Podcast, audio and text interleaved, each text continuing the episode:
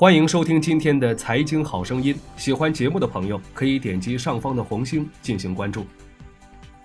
作为全球最知名的奢侈品品牌之一，成立一百零八年以来，香奈儿的账本及财务数据一直是该公司的至高秘密。大家都知道，香奈儿肯定很赚钱，但并不知道它究竟能赚多少钱。就在近日，香奈儿首次对外公布了其财务情况。对于一家成立一百零八年却从未公布过财报的公司，难免会有人对其经营状况产生怀疑。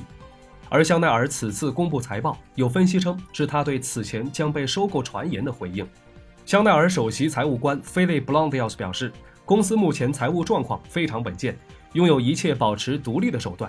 这份财务报告显示，我们财务状况非常稳健，我们可以在未来几个世纪里保持自己作为一家私营独立公司的地位。B l o n d i l s 这样说道：“自诞生之日起，时尚行业的并购活动就从未停止过。现如今，越来越多的高端品牌陆续被大集团收入囊中，其中尤以热衷于买买买的 LVMH 和开云集团最具代表。而香奈儿就一直被视为 LVMH 和开云集团等巨头觊觎已久的品牌。所以，关于香奈儿是否有财力保持独立，一直是外界关注的焦点。”根据财报中的数据显示，受亚太地区和欧洲强劲销量的推动，香奈儿2017年财经的利润和营收双双大涨。其中，总销售额同比大涨11.5%至96.2亿美元，约合人民币914亿元；净利润同比增长19%至18亿美元，约合人民币117亿元。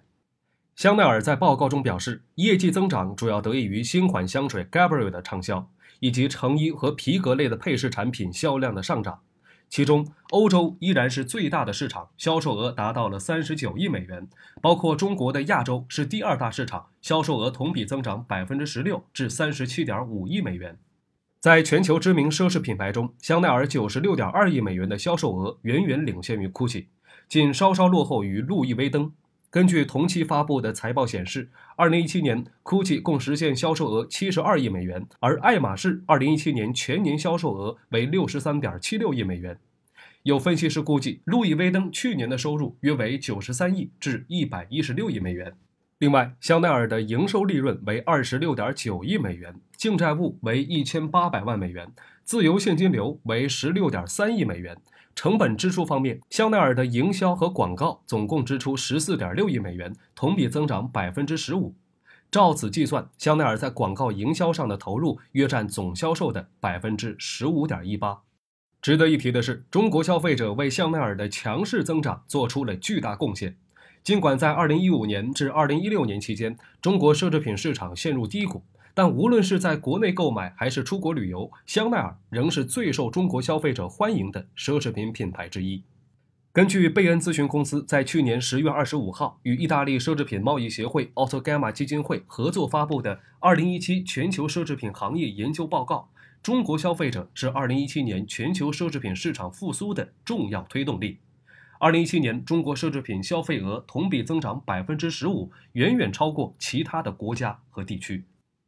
报告显示，按照国籍来看，二零一七年中国消费者购买了全球百分之三十二的奢侈品，同比上升两个百分点。美洲人、欧洲人、日本人分别消费百分之二十二、百分之十八、百分之十的奢侈品。按照地区分，欧洲和美洲仍是最大的消费地区，二零一七年占比分别为百分之三十三、百分之三十二。中国大陆地区的奢侈品消费仅占百分之八。由此可见，国人更喜欢出国买买买。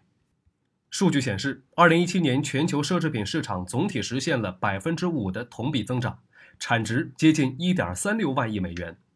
奢侈品市场复苏还得益于千禧一代（十八到三十四岁的消费者），其消费额达到了总额的百分之三十二，占据全年增长额度的百分之八十五。预计到二零二五年，千禧一代将占领奢侈品顾客人数的百分之四十五。值得注意的是，中国奢侈品消费者比欧美国家更为年轻，平均年龄仅为三十三岁。他们更熟悉互联网，忠诚度更低，老一套的营销策略难以打动他们。新生代往往是更娴熟的消费者。为了迎合年轻受众，全球最大的奢侈品牌路易威登在 Series f o u r 的广告当中，用游戏《最终幻想》的虚拟角色雷霆来作为代言人。尤其在大中华地区，奢侈品品牌们也纷纷邀请当红明星来代言自家品牌。李易峰代言的泰格豪雅，吴亦凡代言 Burberry，胡歌代言阿玛尼，倪妮代言 Gucci，古力娜扎代言 Fendi。好了，今天的节目就唠到这儿。最后，请关注我们的蜻蜓财经的微信公众号，搜索“大圣说事”四个字儿，或者搜索“大肖说事”的拼音即可。下期节目我们再会。